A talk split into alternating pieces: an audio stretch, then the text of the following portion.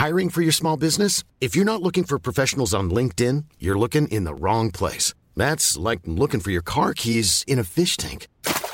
LinkedIn helps you hire professionals you can't find anywhere else, even those who aren't actively searching for a new job but might be open to the perfect role. In a given month, over 70% of LinkedIn users don't even visit other leading job sites. So start looking in the right place. With LinkedIn, you can hire professionals like a professional. Post your free job on linkedin.com slash people today.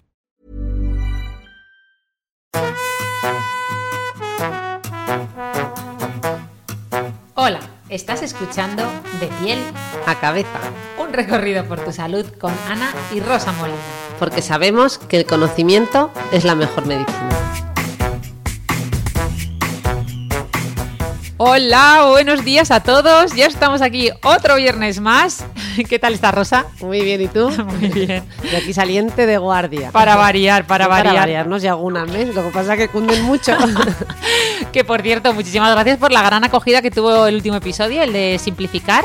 Y nos habéis preguntado, como en ese eh, episodio recomendábamos bastantes eh, libros o documentales, nos preguntabais que dónde exactamente están las notas del podcast. Pues bien, lo tenéis pinchando en detalles del episodio, en la distinta aplicación en, lo que, en la que lo estéis escuchando, ya sea Spotify, iBox, también pinchando en la descripción de YouTube o en nuestras redes sociales. Ya sabéis que nos podéis encontrar en Instagram como de pie a la cabeza.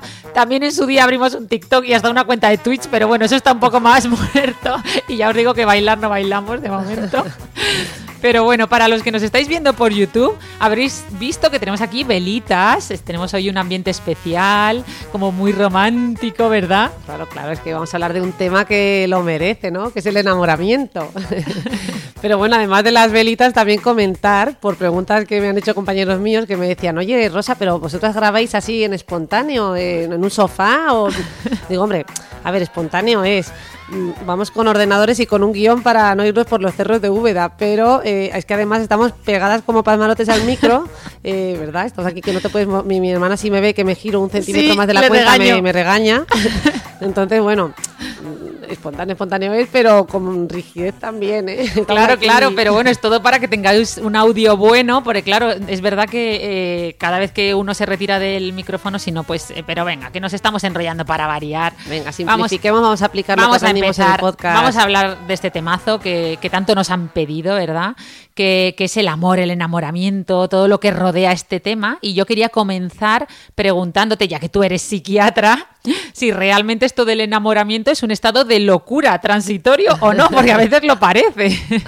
Totalmente, ¿no? Y en cierto modo sí, fíjate que es una metáfora repetida, ¿no? Que usamos todos, ¿no? Estoy loco de amor o se ha escrito tantísimo con respecto a esto, pero bueno, si nos ponemos estrictos en, en términos de locura, lo que este término que se ha utilizado en salud mental, realmente la palabra locura la asociamos al proceso de psicosis, ¿no? Psicosis es un término genérico que en definitiva lo que quiere, decir es eh, ruptura con la realidad. Como que levanta un poquito los pies del suelo, ¿no? Entonces, en, en cierto modo es lo que ocurre, ¿no? En el enamoramiento. De hecho, hay un libro muy famoso de Federico Mocchia que se llama, bueno, y también luego se hizo película que se llama Tres metros sobre el cielo, que va, obviamente yo lo leí en su día, también vi la película de amor y enamoramiento.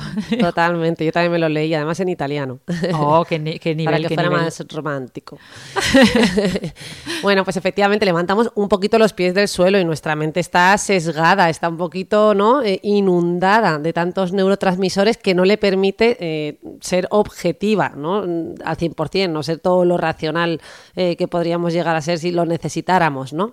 Mm, Fíjate que en el enamoramiento, en ese estado inicial, pasamos por alto muchas cosas, ¿no? entre otras, pues los defectos, que somos incapaces de ver los defectos del otro. ¿no? Totalmente, totalmente. Estamos totalmente cegados, incluso podemos llegar a negar ciertas realidades. También se ha escrito muchísimo sobre esto, ¿no? Muchas novelas y películas se basan en esa pérdida de contacto hasta el punto que las parejas mm, de algunos asesinos han llegado a pasar por alto, ¿no? Eh, a a negar o ser cómplices de un asesinato solo por amor. O sea, fíjate hasta dónde llega, dónde puede llegar, ¿no? Bueno, estamos hablando de casos muy extremos, pero en, en la situación más cotidiana muchos podemos llegar a hacer muchas tonterías por amor. Eh, en definitiva, yo creo que, que, bueno, que podemos usar eh, este símil porque al final también es, es bonito, ¿no? Dejarse llevar, eh, que en definitiva es lo que ocurre muchas veces con, cuando estamos así, que es un estado que, que hay que disfrutarlo, ¿no? El tema es que La mala noticia, mejor dicho, es que esto no dura para siempre, claro. Vale, esto, esto hay que analizarlo a fondo, pero antes, antes, la pregunta del millón, la que siempre te hago con cualquier tema, te hago la misma pregunta y es que qué narices pasa en nuestro cerebro cuando nos enamoramos para que nos pasen todas estas cosas, hagamos tantas tonterías y, y desconectemos y nos elevemos sobre el suelo.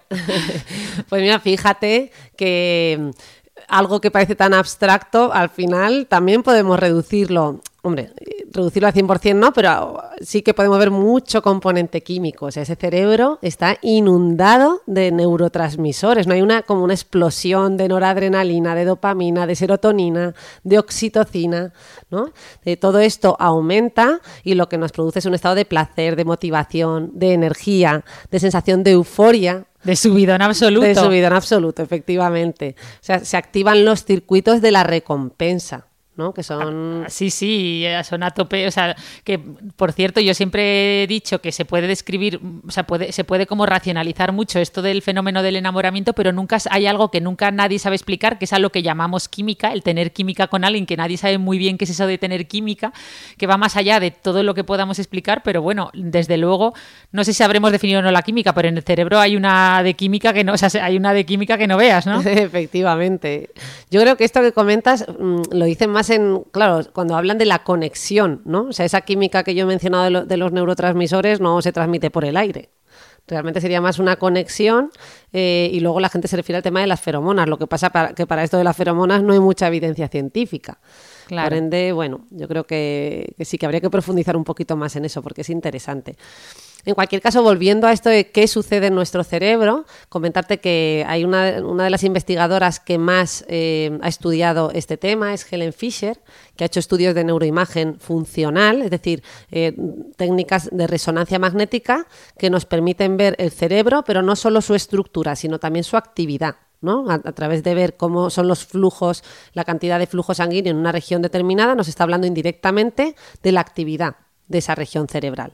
Pues bien, lo que hizo esta autora es que cogió a un grupo de personas que estaban en ese momento locamente enamorados, o así lo referían, imagino que hizo una campaña en plan, necesitamos a gente que esté en un estado de enamoramiento máximo. y se le pidió a estos voluntarios que trajeran una serie de fotografías, unas eh, sobre la persona de la que estaban enamoradas y otras eh, de personas, bueno, pues que no les significaran nada, ¿no? De alguna manera una imagen neutra para poder contrastar. Y, a estas personas pues se les hizo este tipo de escáner de resonancia magnética funcional eh, y se, bueno, pues todo esto está diseñado para que veas que los estudios no es que te meto en una máquina y ya, sino que está diseñado de una manera muy fina para que tu cerebro también pues eh, incorpore momentos de relajación durante el ejercicio de mirar una fotografía de una persona de la que estás enamorada, la alterna con una fotografía de una persona de la que no estás enamorada, además te introduce en un ejercicio distractor. Además, la batería de pruebas se repite varias veces para conseguir un número significativo de imágenes y así asegurar la consistencia de los datos y etcétera, etcétera, ¿vale? Te podría contar un montón de detalles.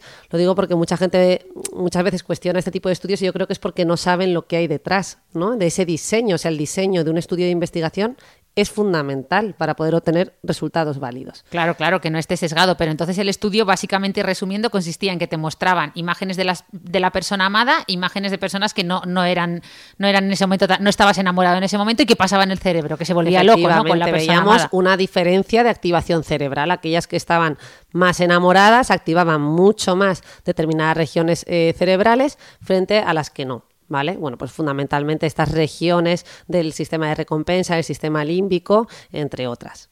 Vale. Vale, eh, pero me has dejado un poco tocada con lo que, con eso de que esto no es para siempre, es este, este aumento de flujo en, en el cerebro, bueno, y en otros lugares, perdón por. el flujo sanguíneo no solo a nivel cerebral. Sí, sí. pero eh, yo veo parejas, o sea, obviamente todos sabemos que el ese estado de enamoramiento no es para siempre, pero sí que hay parejas que parece que están como en una luna de miel, ¿verdad? Eh, aparentemente eterna. Eh, o sea, ¿cómo cambia el amor con el tiempo? Entiendo que se transforma, pero ¿de qué manera?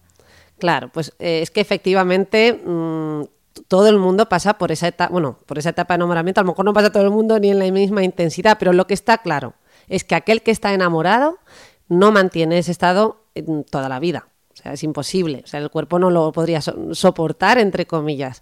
Eh, tiene que haber como una modulación a la baja de ese estado para dejar paso a otra etapa, a un amor más tranquilo. Eh, esto es lo que, lo que llamamos también ya una relación más de apego, de vínculo, donde predomina esto. Y aquí la molécula o el neurotransmisor, mm, bueno, la hormona que, más destaca en esta fase de apego, de cariño, es, la oxitocina. Antes hemos mencionado lo de la dopamina, la noradrenalina y la serotonina, que son esas que se disparan ¿no? Sobre, en esa etapa de efusividad y de euforia, que luego van dando paso a eh, otra etapa, que es la del apego, la del amor más tranquilo, donde lo que aumenta es fundamentalmente la oxitocina. ya era hora ¿eh? también de cambiar de hormona, ¿eh? que estábamos con lo de dame más dopamina. ya era hora de cambiar. Ya hoy la estrella es la oxitocina. Efectivamente. y además eso nos permite pasar de una atención totalmente centrada en esa persona, que es que estamos obsesionados, ¿no? Cuando estamos enamorados, ese amor romántico se caracteriza por la obsesión por la otra persona, nos tiene cegados y claro, ya vamos dejando paso a, poder incorporar, eh, oye, otra, volver a retomar eh, otras relaciones ¿no? de, de amistad, por ejemplo, que a veces la gente se enamora y de repente ya cierran y acaban con todo. Bueno, pues eh, dicho esto, también hay que comentar que al final no, no, no solo hablamos por un lado de, ese estado de enamoramiento y luego de ese otro estado que hemos dicho que es más tranquilo y que viene con el tiempo, pues a lo mejor en torno a los dos años, ¿no? Que, que, aparece esta relación más, donde destaca más lo que es el vínculo con la otra persona, sino que también hay que hablar de otro impulso, ¿no? Que es el impulso sexual. Bueno, menudo melón acabas de abrir. Yo creo que ese le vamos a dedicar un podcast independiente. Uno o varios, efectivamente. Sí, uno o varios. Pero bueno, básicamente destacar que el deseo sexual es el que le permite al individuo, en definitiva, perpetuar la especie. O sea, es un, impulso eh, básico y de supervivencia.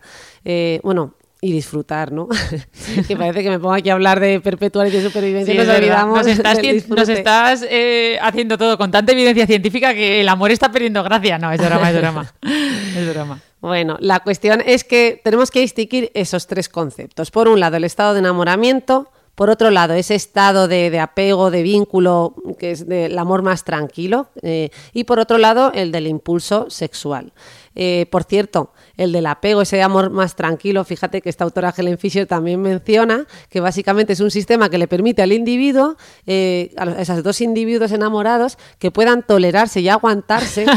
Tú fíjate, porque es que yo leí estas palabras y me hizo mucha gracia, o sea, aguantarse el tiempo suficiente, por lo menos, como para poder garantizar los cuidados necesarios de un hijo. Qué buena esa. Bueno, hoy en día no siempre se cumple, pero es verdad que parece mentira, ¿eh? Que, que todo esto este, tenga una base cerebral, o sea, que la naturaleza sea evolutiva, ¿no? Y biológica, porque al final, si te das cuenta, pues es lo que hemos hablado. de mucha gente que confunde ese fin del estado de enamoramiento, o sea, ese cambio de fase, de esa efusividad, pasar a esta etapa más tranquila, lo confunden con el fin del, del amor y no, no es que se ha acabado el amor, simplemente se ha transformado. Eh, y esa transformación permite esto también que estamos hablando, permite que también te dediques a ese cuidado de los hijos y que de repente no dejes la relación porque pienses ya nada me une a esta persona, porque ya no tengo un montón de dopamina y no la adrenalina en el cerebro. Ojo, que tenemos efectivamente la oxitocina y esa nos va a permitir eso, pues eh, cuidar de los más pequeñines. Que por cierto, para yo recientemente me he leído, eh, pues he leído novela erótica, que hablan, ya que hablábamos de sexo, abro paréntesis rápidamente. Eh, me he leído la trilogía de Noemí Casquet, que ya sabéis que es una periodista, ella no es sexóloga, pero es una periodista que especializa en estos temas. Y me he leído la trilogía Zorras, Malas, Libres, que la verdad es que está, a mí me ha gustado mucho. Es verdad que una vez lo terminas, prácticamente te parece, o sea, te parece como, mm, o sea, te entran ganas de hacer orgías, tríos, hacer swing y luego se te pasan unos días, vuelves a lo normal. También tiene un libro que se llama Mala Mujer, que es más desde el punto de vista divulgativo. Ella lo que intenta es, eh, pues eso, divulgar, hacer un... O sea, hay un concepto a mí de Noemí Casquet que me gusta mucho y es que ella habla, todo esto es un melón muy rápido, que en rápidamente termino, pero habla de por qué las mujeres, pues no, a muchas no les gusta el porno, ¿no? Que es una cuestión que tendremos que abordar más adelante desde un punto de vista mucho más estricto, pero me gustaba el concepto que ella decía y era porque en el porno no se representaba tanto el placer femenino.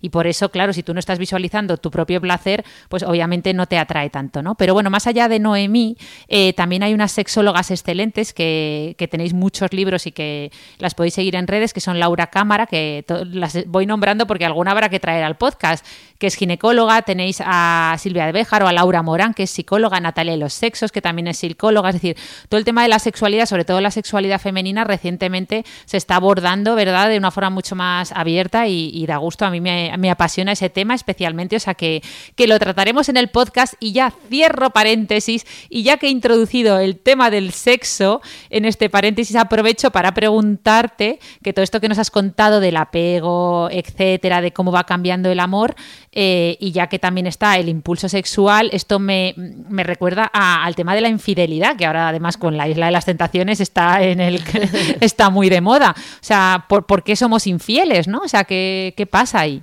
Bueno, yo creo que esta pregunta, no sé si debo responderla yo como tal. Yo voy a contar lo que entiendo eh, desde el punto de vista a lo mejor más, bueno, pues de la formación más médica y, eso, y más de salud mental, pero a lo mejor yo creo que aquí muchos filósofos y sociólogos podrían a lo mejor contarlo de otra manera. Pero básicamente, como hemos contado estos tres impulsos, ¿no? Eh, que serían básicamente el del enamoramiento, el del amor romántico, el deseo e impulso sexual y el del apego, pues también esto nos permite entender que no siempre se dan estos tres en el mismo orden y al mismo tiempo. Es decir, nos ha podido pasar, y, muchas personas lo han experimentado, que tenemos, imagínate, una relación de amistad con alguien durante mucho tiempo.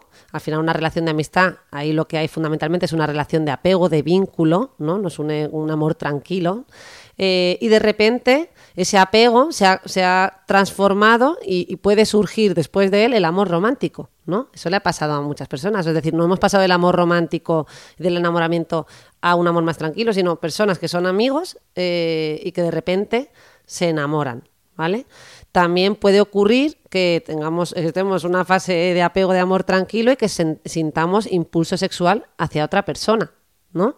Eh, o sea, podemos sentir las dos cosas a la vez. En, definitiva, ¿qué quiero decir con esto? Que estas tres variables que hemos mencionado, repito, el impulso sexual, el apego, el amor tranquilo y el enamoramiento, pueden darse en una misma persona en distintas fases, en distintos momentos o al mismo tiempo. Eh, y por eso sí que puede surgir la infidelidad. Hay incluso quienes defienden que es que, pues eso, podemos tener tres tipos de relaciones. Podríamos tener una relación de estar enamorados con alguien, más otra relación de alguien con la que mantuvimos una relación en el pasado, pero ahora tenemos un estado ¿no? de, amor tranquilo, eh, y al mismo tiempo, pues estar con una tercera hacia la que sentimos un impulso sexual muy intenso. Oye, pues ya que sacas este tema de que me ha recordado mucho a la poligamia.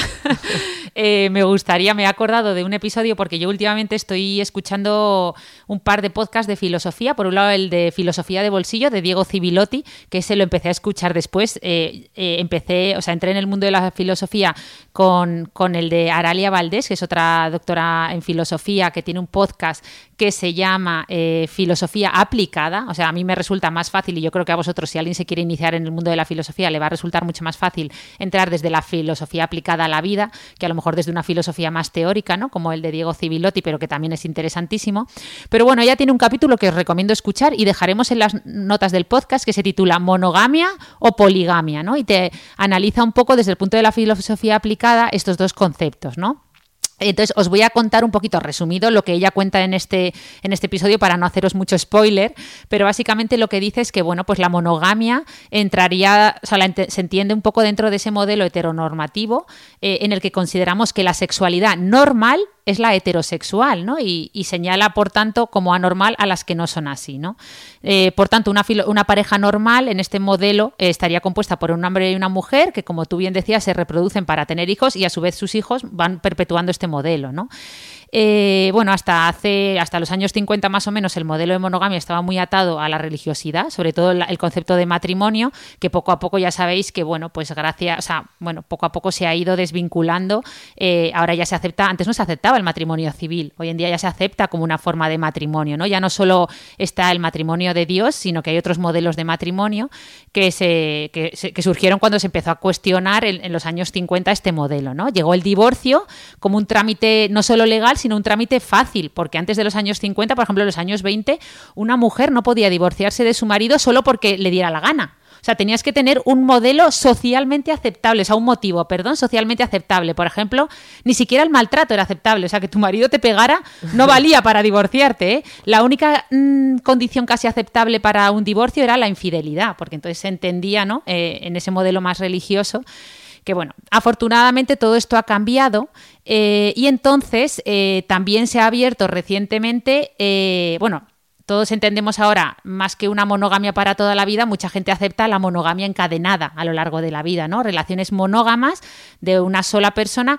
que vamos encadenando, ¿vale? vamos teniendo, o sea, lo que se llama una monogamia secuencial, ya sea de hombre-mujer y lo hemos abierto obviamente a pues, pues todos, los, todos los géneros, ¿no? Pero cuando habla, y esto es lo que más me gustó, cuando habla de poligamia, habla de que, claro, cuando abrimos, eh, cuando nos abrimos al concepto de poligamia como concepto de libertad, ¿no? Abriendo esa relación, lo que pasa es que terminamos aplicando las mismas normas que aplicamos en la monogamia, ¿no? Básicamente ella cuenta cómo en casi todas las relaciones se establecen una serie de normas eh, que si en teoría no cumples, pues bueno, puede ser vista como, puede ser juzgado, ¿no? Por, por la sociedad. Y todo esto ella lo cuenta muy bien y habla de que esto se llama jerarquía relacional, que es un poco qué lugar ocupan en la sociedad las relaciones que mantenemos con los demás. Parece que nuestra sociedad, sobre todo, lo que más se ha valorado como relación más importante en, digamos, en la cúspide de esa jerarquía es la relación de pareja, ¿no? Por encima de, las, de otro tipo de relaciones como las de amistad, etcétera, ¿no? Entonces, bueno, el problema es que cuando hablamos de poligamia, eh, aplicamos esas normas de la monogamia a la poligamia y de ahí el lío y de ahí esa difícil gestión emocional que tiene la poligamia, ¿no? Porque parece que la poligamia habla mucho de cantidad, pero no de forma de, esas relaciones.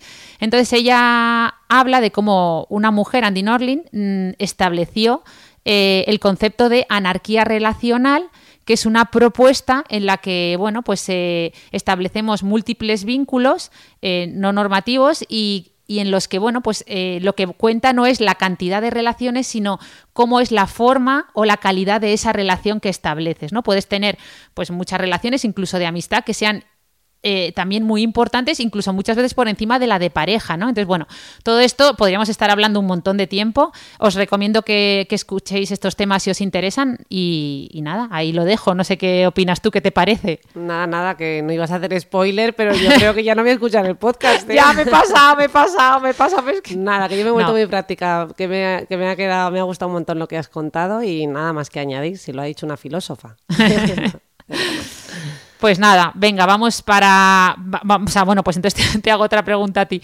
Con, el tema de la infidelidad, entiendo, después también de escuchar a Aralia, que, en teoría es algo natural, ¿no? O sea, ¿por qué, por qué no, o sea, por qué no, o sea, por qué mucha gente no termina abriendo la relación? ¿Tú qué opinas? ¿Por ser prácticos o...?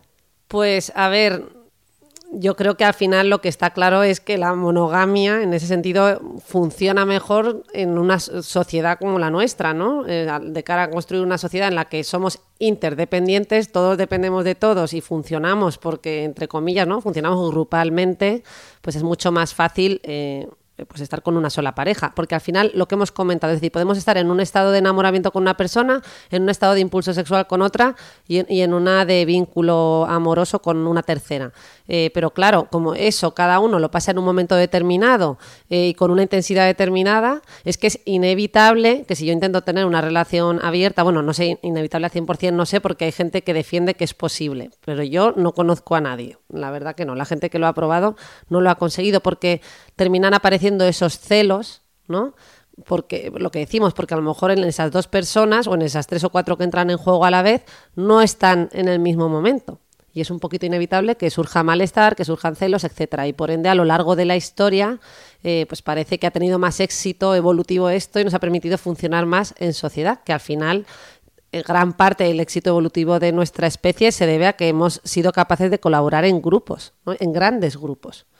Entonces, bueno, yo creo que, van por ahí los tiros, ¿no? Eh, lo que no sé si en algún futuro de utopía o de distopía, o según queramos verlo, igual bastará con tomarse una pastilla para pasar del estado de impulso sexual a ahora quiero estar en estado de enamoramiento y luego me tomo una tercera pastilla cargada de oxitocina para estar en un estado más tranquilo y cuidar a esos hijos. Jo, ¿te imaginas que, que pudiéramos regular eso? La verdad es que yo sí que veo como una evolución hacia la apertura, es decir, de pues eso, una monogamia única para toda la vida a una monogamia encadenada. No sé si en el futuro, no sé qué opináis vosotros, nos podéis, o sea, vosotros nos podéis dejar vuestra opinión en las notas del podcast si la evolución natural va a ser a la poligamia, a la anarquía relacional. Bueno, a mí me gusta leer todas estas teorías porque son muy interesantes, pero bueno, es cierto que ahora mismo pues la mayoría, o sea, está muy bien que existan estas alternativas, pero efectivamente la mayoría de relaciones son, son monógamas. Y ya que hablamos de relaciones monógamas, también hay un, mono, mm, o sea, hay una situación de mono, no sé cómo definirlo. Que eso, monoestilo, que nos pasa y es porque siempre nos enamoramos del mismo estilo de persona, del mismo, o sea, de ese estéreo, no sé cómo decirlo para que no suene mal, pero normalmente dices, siempre me atraen los mismos y que muchas veces no son ni lo, ni lo que más te conviene. Pero Ana, tú todavía no te has enterado que todas tus parejas se parecen a tu padre. no tenía esperanza de que no me sacaras a Freud. bueno, es broma, es broma. Bueno, broma parcial, porque lo cierto es que no, sí que ocurre a veces eh, que nos enamoramos de personas que se parecen a nuestros padres, en definitiva. Eh, pero déjame que te explique un poquito más, porque, a ver, lo cierto es que influyen muchos factores, ¿no? Desde factores biológicos, psicológicos, culturales, de todo, ¿no? Eh, algunos nos han acompañado siempre, porque la familiaridad, eh, que al final es que nos gustan personas que nos resultan familiares, es decir, que, se parecen a nosotros, que nos recuerdan a nosotros o a nuestra familia, es algo que viene desde siempre, ¿no? Eh, lo que pasa que, bueno, que todo esto es muy circunstancial y evidentemente no se va a repetir para el 100% de las personas, pero sí que estadísticamente hablando podríamos eh, comentar que existe esa tendencia a que nos guste y nos atraiga lo familiar, por ende lo que se parezca o a nosotros o a nuestros familiares. También tenemos que hablar de nuestras creencias, de nuestros deseos, eh, necesidades, eh, gustos, etcétera, ¿no? Nuestros anhelos inconscientes. O sea, todo esto va a jugar un factor clave y va a ir modulando. Eh, además, eh, tenemos que hablar también de la admiración. Al final, si admiramos a alguien, va a ser más fácil eh, que nos enamoremos de, eso que, admiramos, ¿no? Quizás porque pueden ser aspectos que a nosotros nos hubiera gustado alcanzar y está en nuestra escala de valores. Por ende, repito, va a ser más fácil que surja esa, esa química, ¿no?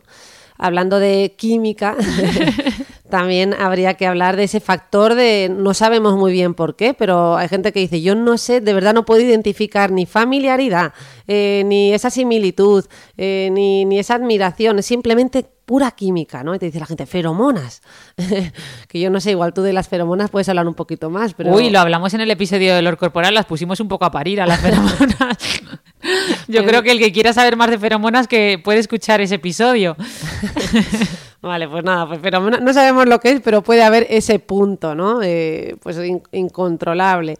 A veces incluso pues de, polos opuestos, porque también se ha dicho lo de los polos opuestos se atraen y a lo mejor lo que había era esa química que no sabemos muy bien eh, descifrar.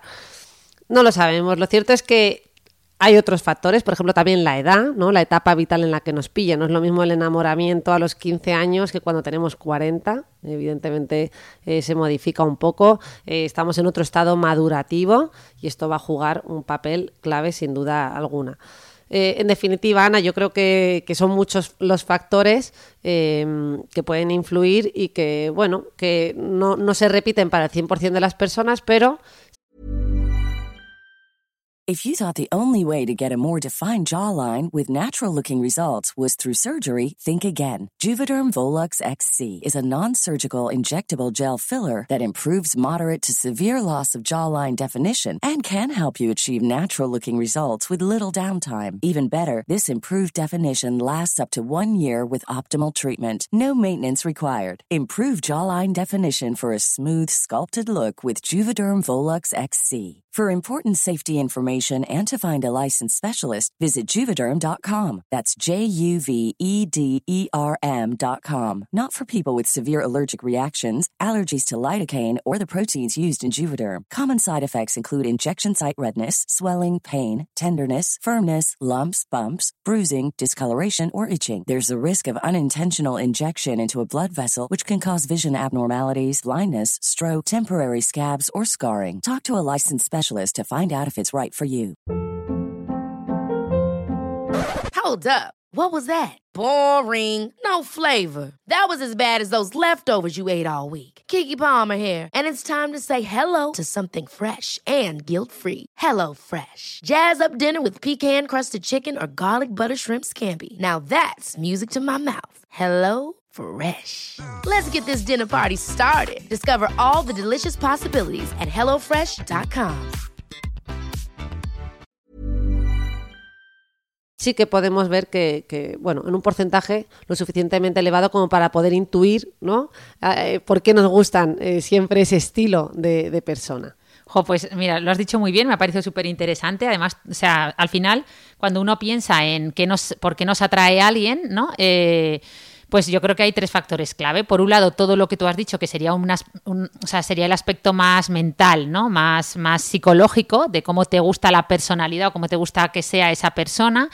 Luego está el aspecto más físico y luego yo creo que están los condicionamientos sociales, ¿no? Me ha venido a la mente así de pasada muy rápidamente, pues todo, sobre todo en el caso de las mujeres, pues todos estos condicionamientos que hemos tenido con el amor romántico. Me ha venido de hecho el, eh, a la mente el, el cómic de, de, Moderna de Pueblo, el de Idiotizadas, donde habla de, de, cómo desde pequeñas hemos estado viendo los, pues tú sabes, las películas de Blancanieves, que ella le llama Gordinieves, eh, Cenicienta, que ella le llama Zorricienta, y La Sirenita, que ya le llama la Sirenita eh, pescada, ¿no? Pero bueno, como también eso influye, ¿no? O sea, los condicionamientos Total, sociales que hemos sí, ido sí, teniendo, los estereotipos de género, mm. Pero en el aspecto más físico, que es donde yo pues puedo eh, aportar un poquito más, eh, pues hay un montón de caracteres y de, y de pues eso, de, de aspectos físicos que, que, determinan el que nos atraiga, ¿no? Por ejemplo, de hecho, he estado leyendo este libro que me regalaste, que además lo tengo aquí, el de Arsuaga. Bueno, bueno, que te regalé, que te lo presté. Ah, ¡Ostras! Era prestado. No, era pues, prestado y ya tío, lo has subrayado lo con subrayado con fosforito. Lo siento. Bueno, pues a, da, mmm, bueno, te importa. Pues las que presta, pero vamos, voy a Pensaba que era regalado, vuelta, ¿eh? Perdona. Bueno, es que Arsuaga nos gusta mucho porque ya sabéis, que no, creo que no os lo hemos contado nunca, que nuestro padre era eh, paleontólogo, micropaleontólogo. No, yo creo que lo hemos repetido ¿Sí? ya. ¿eh? Vale. No, bueno, no sé, no sé. Bueno, era compañero de Arsuaga. De hecho, a mí me encantaría tener a Arsuaga como primer invitado del podcast, ¿verdad? A Sería, ver si se anima Ojalá. a venir. Sí, porque oye, lo que nuestro padre unió, pues si encima el primer episodio como un poco en honor a ello, eh, pues pudiera ser Arsuaga, genial. Bueno, que me enrollo. Eh, él habla del, dimorf di del dimorfismo sexual, que es algo que en medicina estética, en belleza, en dermatología lo tenemos muy presente, ¿no? En este libro que se llama La vida contada por un sapiens a un neandertal, escrito por Juan Luis Arzuaga y Juan José Millás, pues hablan de eso, de cómo mmm, todos tenemos unos caracteres sexuales primarios, pues los genitales, que sirven, eh, pues cuyo fin principal es la reproducción, pero por otro lado tenemos todos esos caracteres sexuales secundarios, eh, pues por ejemplo la barba en hombres, eh, ¿no? Que, que principalmente sirven para esa atracción sexual, para esa seducción, ¿no? Esa mandíbula cuadrada en hombres, eh, en mujeres esas caderas más anchas, ¿no? Que en, en, el fondo están indirectamente diciendo que va a ser una mujer más fértil. Uh -huh. eh, o yo qué sé, o bueno, luego rasgos faciales, ¿no? Que, que, nos diferencian. Las mujeres solemos tener las cejas mucho más arqueadas, la, forma de la cara mucho más ovalada, los labios un poquito más carnosos, más grandes y mejor perfilados. Los hombres al revés, en los hombres se considera muy atractivo unas cejas más bajas y rectas, eh, una mandíbula muy, o sea, con un, arco mandibular muy cuadrado, con una, lo que se llama una distancia intergonial, es decir, del gonion, que es en ángulo mandibular más aumentada, ¿no? Bueno, de hecho subiste un podcast otro día sobre unos utensilios que unos dispositivos ah, un que reel, está usando no la podcast, gente. un ah, reel. Perdón, un reel que salía un chico masticando algo para hipertrofiar el músculo claro. ¿no? que tenemos en, justo en esta zona y dar esa sensación de una mandíbula más cuadrada. Justo. Quedé, es que ahora dicen que la, la, mandíbula definida es la nueva tableta abdominal de, de los hombres, ¿no? Que ahora es lo que todos eh, buscan obtener. Pero bueno, yo no sé, pero lo que está claro es que ahí los maxilofaciales van a tener negocio bueno, mucho. Porque o sea, la esa articulación temporomandibular destrozadita viva. Y encima no valen para nada. Ya sabéis que se llaman ejercitadores de mandíbula, son mordedores de silicona dura que lo que hacen en teoría es tienes que además morderlos y masticarlos durante horas cada día. Que imagínate, terminas con unos dolores, pero bueno, y lo que hacen es eh, intentar eh, conseguir esa, esa mandíbula definida, pero es que esa mandíbula definida se debe a tener un buen soporte óseo, es decir, un hueso mandibular, pues eso, muy anguloso. No porque tú te pongas, o sea, con esos mordedores como mucho vas a conseguir, eso, tú lo decías muy bien, dañar la articulación temporomandibular, hipertrofiar el músculo más hetero y terminar pareciendo una ardilla. O sea, no, no vas a estar más guapo. Pero bueno. Oye, el estilo ardilla queda aquí definido e inaugurado. Eso. Podcast de hoy. Pero bueno, hablando de estos caracteres físicos, eh, yo también te quería preguntar, ¿no? Ya que el amor es fascinante, eh, pensamos mucho en la cabeza, pero eso, ¿qué, qué hay? O sea, ¿Qué hay del cuerpo cuando hablamos de sentir el amor, ¿no? O sea, ¿cómo se siente el amor físicamente? ¿Dónde, dónde? ¿Se, ¿Realmente se siente en el estómago como esas mariposas, en el cerebro, en la piel, que se te eriza todo? Qué bonito, pues oye, te lo pregunto yo a ti, ¿tú dónde lo sientes? Porque fíjate que... Yo cagalera total, o sea, no hay duda. O sea, y además se te cierra, o sea, no puedes comer, o sea, se te cierra el pico. Mariposas en el estómago, ¿lo ves? Pues es que a mí esto me encanta, porque fíjate que esos marcadores corporales esas sensaciones en el cuerpo son universales. Luego nosotros podremos modularlo en la forma en la que expresamos y transmitimos ese amor con las palabras. Podremos transmitirlo de una manera mucho más efusiva o podremos transmitirlo verbalmente de una manera más tranquila, ¿no? Por ejemplo, yo me imagino la diferencia entre un japonés y una persona de Latinoamérica. O sea, ¿no? las personas de Latinoamérica son mucho más efusivas a la hora de verbalizar ese amor. Pero fíjate que los dos, tanto el japonés como el de Latinoamérica, van a sentir esas mariposas en el estómago. eso es común. Y fíjate que, o sea, al final, eh, estas sensaciones corporales, o sea, estas bonitas metáforas que traemos desde, ¿no? desde lo antiguo, eh, se han venido a confirmar y se han demostrado científicamente con diversos estudios. Eh, básicamente, hay unos estudios de la Universidad de Finlandia que lo que hacía era que se le inducía determinados estados emocionales a los participándoles, a los participantes. Y lo que se hacía era mostrar una serie de palabras eh, con un contenido emocional o una carga emocional determinada, eh, sin hacer en concreto una mención expresa a esa emoción y luego se, bueno, se iban haciendo una serie de pruebas, como decía antes, son diseños eh, complejos en las que se toman en cuenta muchas variables. Y luego se le pedía a los participantes que sobre unas siluetas muy sencillitas, una silueta corporal, marcasen la zona del cuerpo donde habían sentido más activación o desactivación. Esto era muy bonito porque, por ejemplo, fíjate que en el miedo, lo que marcaban la mayoría y la muestra de esta silueta corporal era azulada, eh, era una desactivación en las piernas, ¿no? En el miedo, en la ansiedad, como si te fueras a desmayar. ¿Quién no ha sentido eso, no? A mí esto me, me, gusta un montón. Pues bien, esas mariposas en el, en el estómago, repito, eh, y estas sensaciones corporales en las emociones, eh, hay estudios que vienen a transmitirnos que pueden ser incluso universales como muchas de las emociones básicas, ¿no? Claro. en el reconocimiento facial podemos experimentar. Qué bonito. Oye, pues esto que nos has contado ha sido como súper tierno, enternecedor, pero claro, yo ahora voy a ser un poco burda y vulgar al decirte que, claro, que uno de los sitios que no hemos dicho donde también se siente el enamoramiento. ya sé lo que estás pensando. es en los genitales y eso también es universal. Bueno, es que de hecho eso también lo decía el estudio, fíjate. Ah, vale. Muestraba que el estado de felicidad eh, había como una activación muy generalizada y en el estado de enamoramiento también y había una activación fundamental en la zona del abdomen, del pecho eh, y de los genitales. o sea que nada, nada, con la ciencia también. Bueno, aunque alguno dirá que chorrada, no hace falta la ciencia para saber eso. Ya, ya dirán, esta nos cuentan los estudios científicos para decirnos lo que todo el mundo sabe, pero bueno, hablando de esto de cómo expresar las emociones eh, según las distintas culturas, a mí me, eh, gusta mucho también eh, cómo cambia esto en la cara, es decir, tú simplemente, o sea, muchas veces puedes, leyendo las, por ejemplo, las arrugas faciales que tiene una persona, puedes saber si de dónde es. Por ejemplo, mm, un italiano o un mediterráneo solemos tener la zona glabelar, es decir, la zona del el entrecejo con arrugas marcadas ahí, ¿no? Porque tenemos una forma de expresarnos pues muy, muy activa con... y sin embargo en Japón suelen, o en Asia en general, suelen tener marcadas más las arrugas de los laterales de los ojos, las famosas patas de gallo, pues suelen sonreír más, ¿no? Ante, ante todo. De hecho, un italiano en Japón ya mayor, entradito en años, con esas arrugas marcadas, termina apareciendo de entrada, sin expresarse, ¿eh? antes de que diga nada, les termina pareciendo agresivo. O sea, mm. les empieza pareciendo como un poco más agresivo porque no están acostumbrados a ver esas arrugas tan marcadas, ¿no? Por ejemplo, en Asia. O sea, hay un montón de cosas de cómo se expresan las emociones en nuestra piel que es súper bonito y también trataremos en otro podcast. Oye, pero también hay un montón de condicionantes porque luego dices tú lo de las arruguitas y las, y las patas de gallo en los japoneses que tienen una epidermis tan gruesa, ¿no?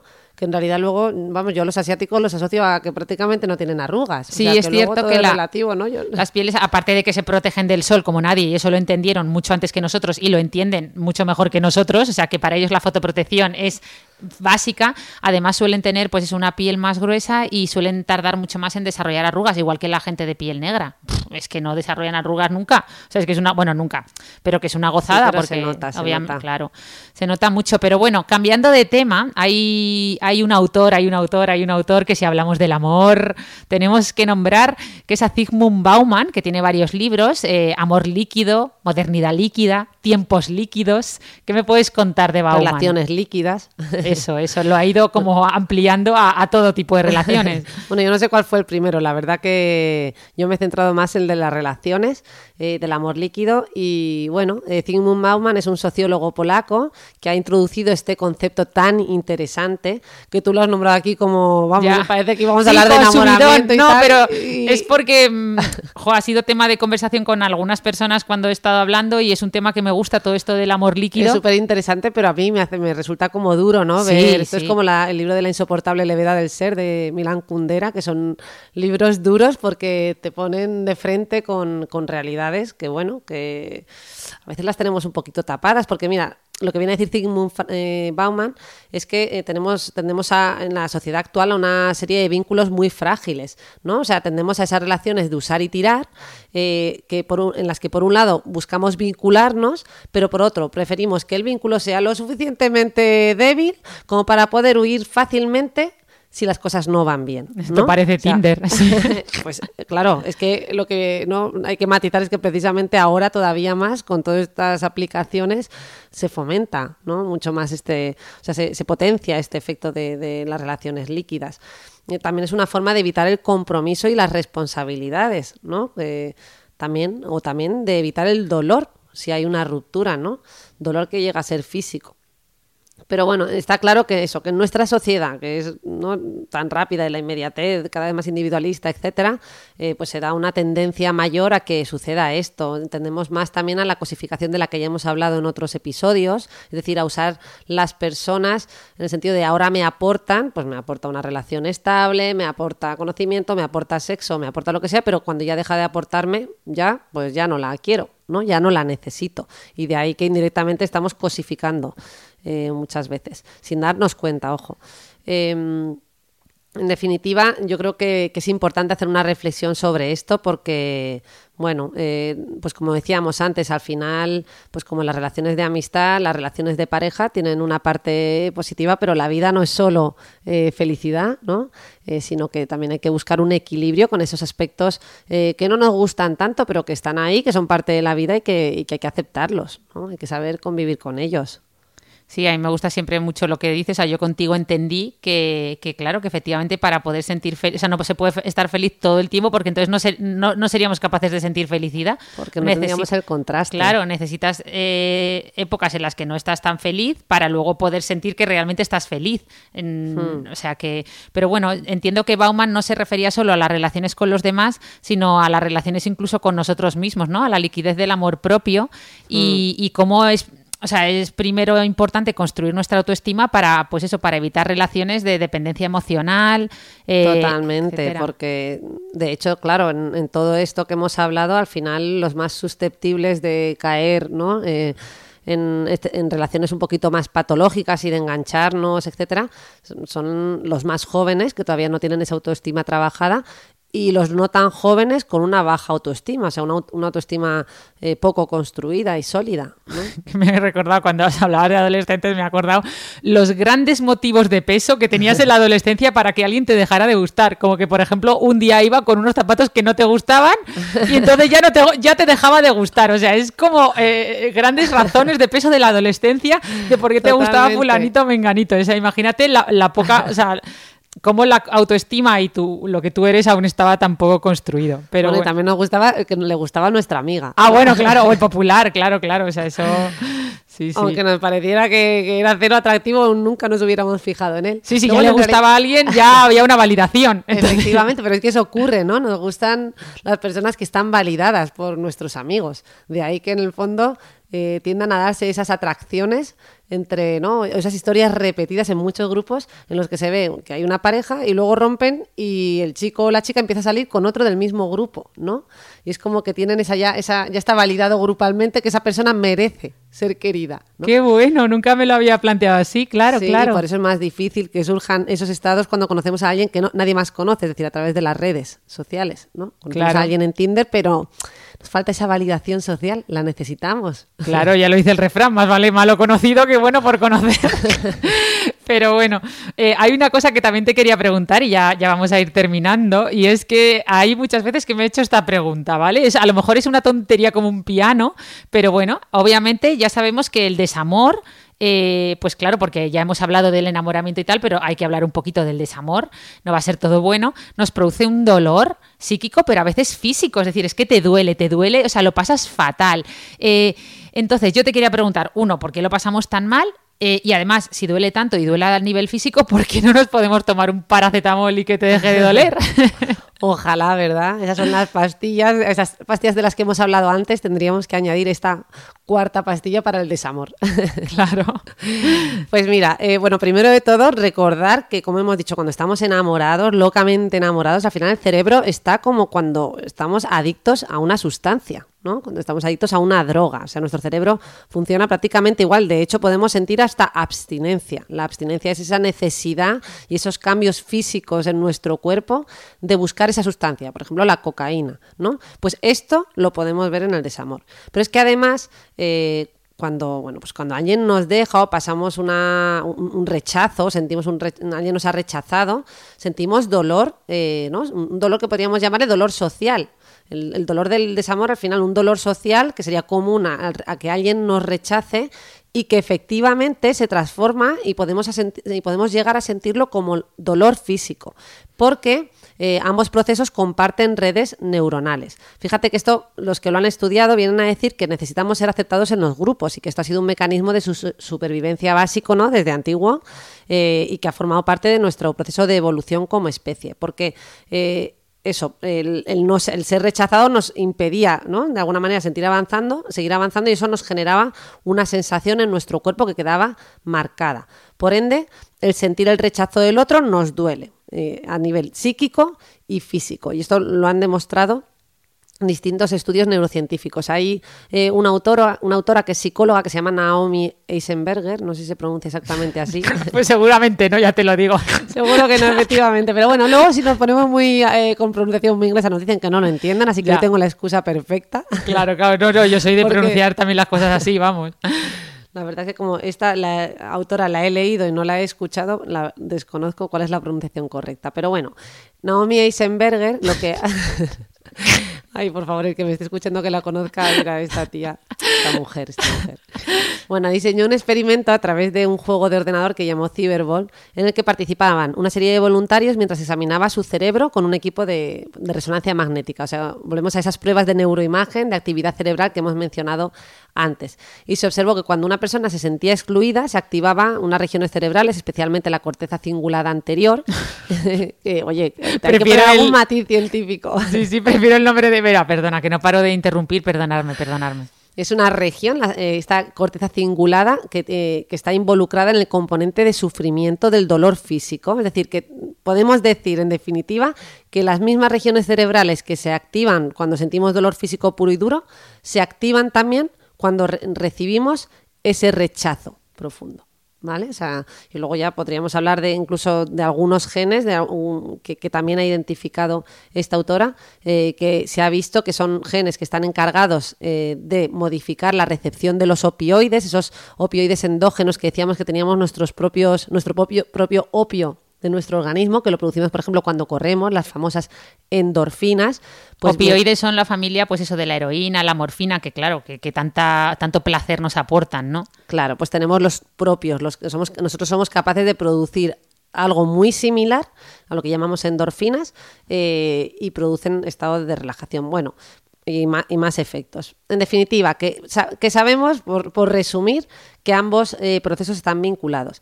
Y, fíjate que aquí comentar también, ya que hablamos de dolor físico, que hay un síndrome eh, que se llama el síndrome del corazón roto, Es decir, que cuando decimos me han roto el corazón, tiene hasta un fundamento. bueno, no, esto no es el fundamento, pero es que es, un, es un, síndrome muy curioso que merece eh, la pena explicar porque existe el, síndrome de corazón roto, ¿no? Eh, que es una disfunción básicamente del miocardio, es una disfunción muy infrecuente que se da de una manera repentina ante un trauma emocional o físico y cuyos síntomas son muy similares a los de un ataque cardíaco.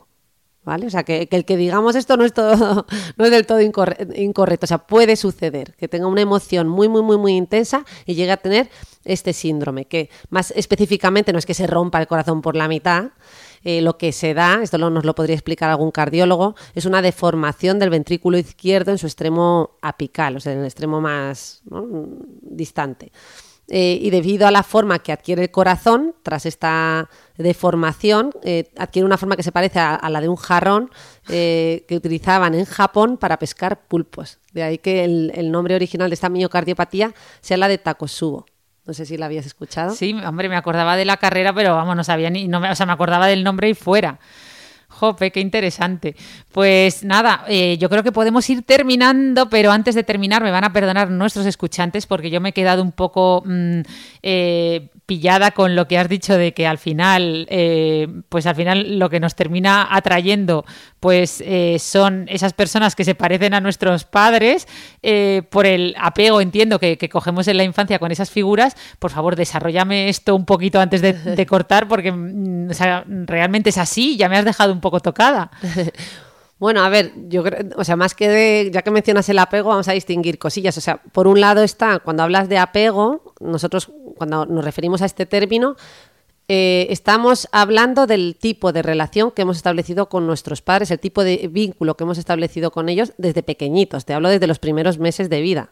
¿vale? De hecho, podemos hablar de un apego mm, seguro o inseguro, eh, pues eso, con apenas dos añitos o, con menos. En torno a un añito ya podemos ver el estilo de apego que tiene ese bebé con su mamá o con su papá, ¿vale? Eh, pues bien, esa relación que establecemos en los primeros años de vida va a determinar en gran parte el cómo nos relacionamos con los demás, ¿vale? Es decir, cómo nos relacionamos con nuestros amigos y cómo nos relacionamos en nuestras relaciones de pareja y por ende va a determinar que tengamos relaciones futuras pues exitosas, de calidad, equilibradas, etcétera.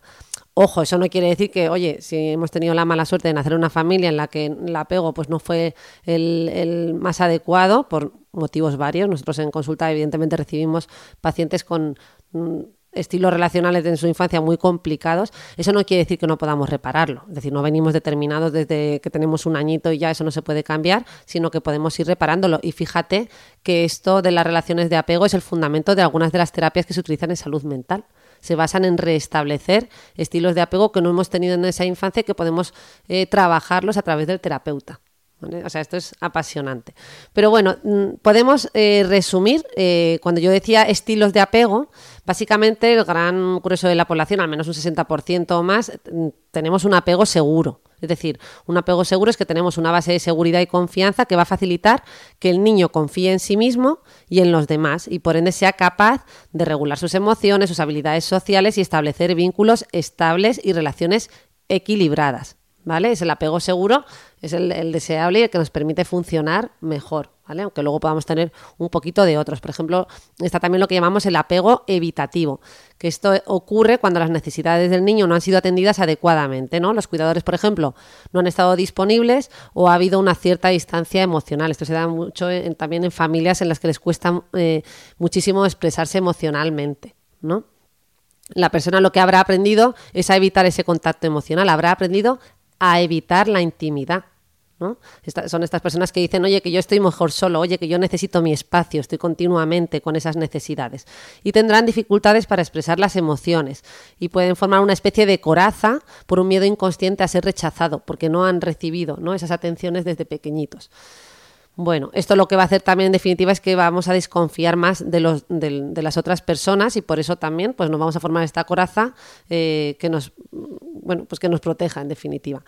Y luego hay un tercer estilo de apego que es el ambivalente, que se caracteriza por relaciones en la infancia que hemos tenido como muy inestables, por ejemplo, momentos en los que hemos recibido mucha atención, pero en otros momentos no, o sea, como una relación un poquito enloquecedora, de doble mensaje, en los que los niños pueden tener dificultad eh, para poder explorar el mundo eh, porque no, no, han, no, no han recibido una constancia en la forma en la que, eh, en las que han sido cuidados. Y eso pues también puede dar a, relaciones más complicadas, pues en el sentido de mm, tú sabes, estas personas que a lo mejor dicen, ay, es que no puedo vivir sin ti, es que justo lo contrario al levitativo, ¿no? Necesitaría eh, que esa persona esté ahí, no me fío si sale solo y no va conmigo. Son relaciones mucho más dependientes, ¿no? Y más parecidas a, una montaña rusa.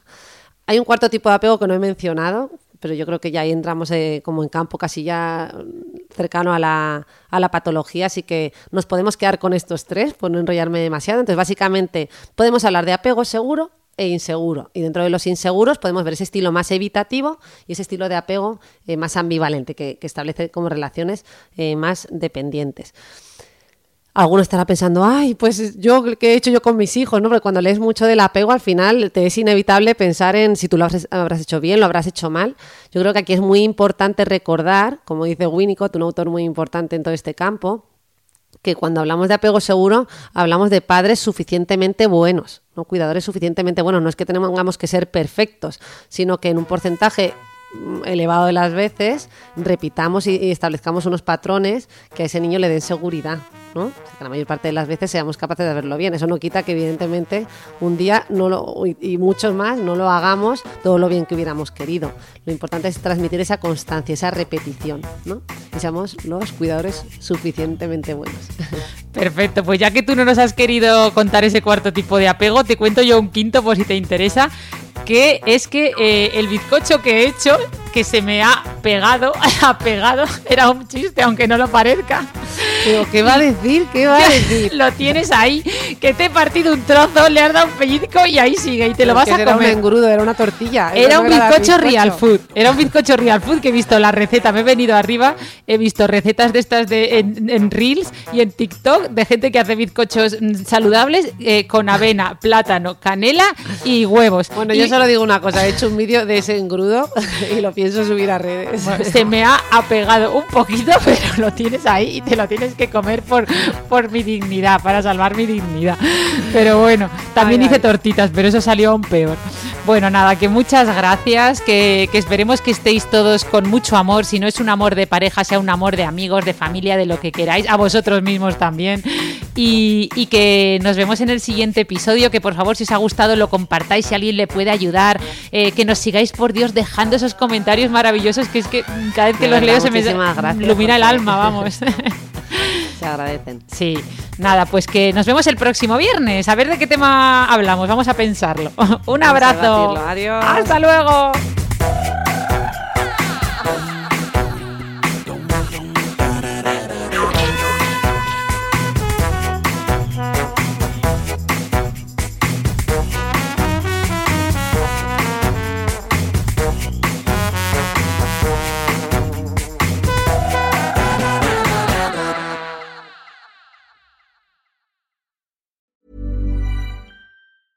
Mom deserves the best, and there's no better place to shop for Mother's Day than Whole Foods Market. They're your destination for unbeatable savings, from premium gifts to show-stopping flowers and irresistible desserts. Start by saving 33% with Prime on all body care and candles. Then get a 15-stem bunch of tulips for just $9.99 each with Prime. Round out Mom's menu with festive rosé, irresistible berry chantilly cake, and more special treats. Come celebrate Mother's Day at Whole Foods Market.